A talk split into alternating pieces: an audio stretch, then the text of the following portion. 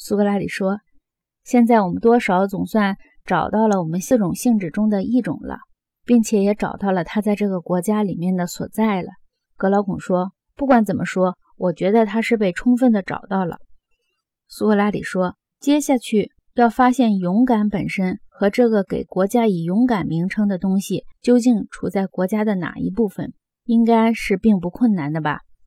格劳孔说：“你为什么这样说呢？”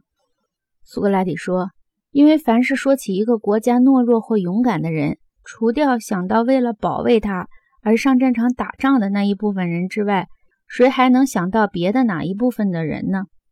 格劳孔说：“没有人会想着别的部分的人。”苏格拉底说：“我想，其所以这样，就是因为国家的这种性质不能是其他的人的勇敢或懦弱而定。”格劳孔说：“是的。”是不能是其他人的勇敢与否而定的，苏格拉底说。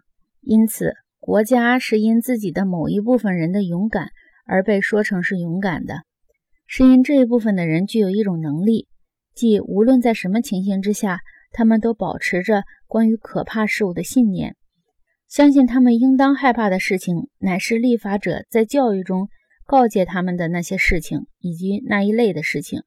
这不就是你所说的勇敢吗？格劳孔说：“我还没完全了解你的话，请你再说一说。”苏格拉底说：“我的意思是说，勇敢就是一种保持。”格劳孔说：“一种什么保持？”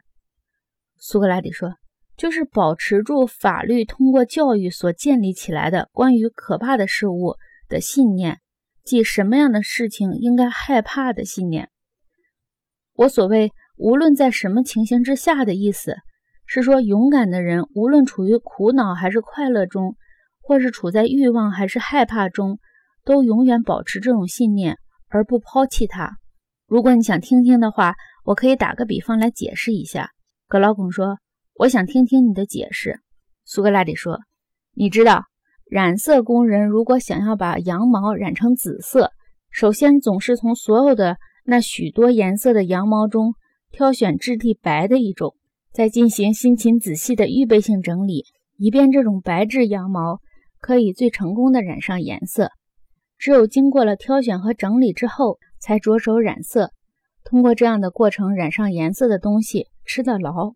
洗衣服的时候，不管是否用碱水，颜色都不会退掉。但是如果没有很好的整理准备，那么无论人们把东西染成紫色，还是别的什么颜色，会发生什么样的情况，你也是可想而知的。格劳孔说：“我知道会褪色而变成可笑的样子。”苏格拉底说：“因此你一定明白，我们挑选战士并给予音乐和体操的教育，这也是在尽力做同样的事情。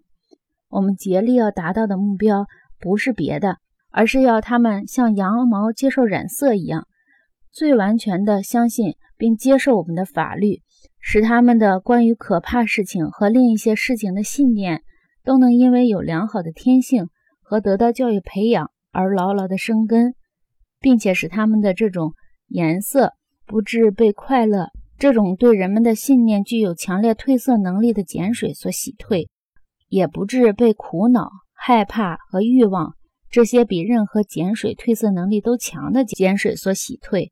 这种精神上的能力，这种关于可怕事物和不可怕事物的符合法律精神的正确信念的完全保持，就是我所主张称之为勇敢的。如果你没有什么异议的话，格劳孔说：“我没有任何异议，因为我觉得你对勇敢是有正确理解的。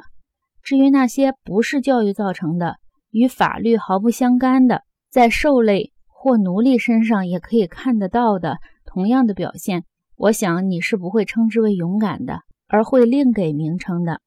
苏格拉底说：“你说的对极了。”格劳孔说：“那么我接受你对勇敢所做的这个说明。”苏格拉底说：“好，你在接受我的说明时，如在勇敢上再加上一个公民的限定词，也是对的。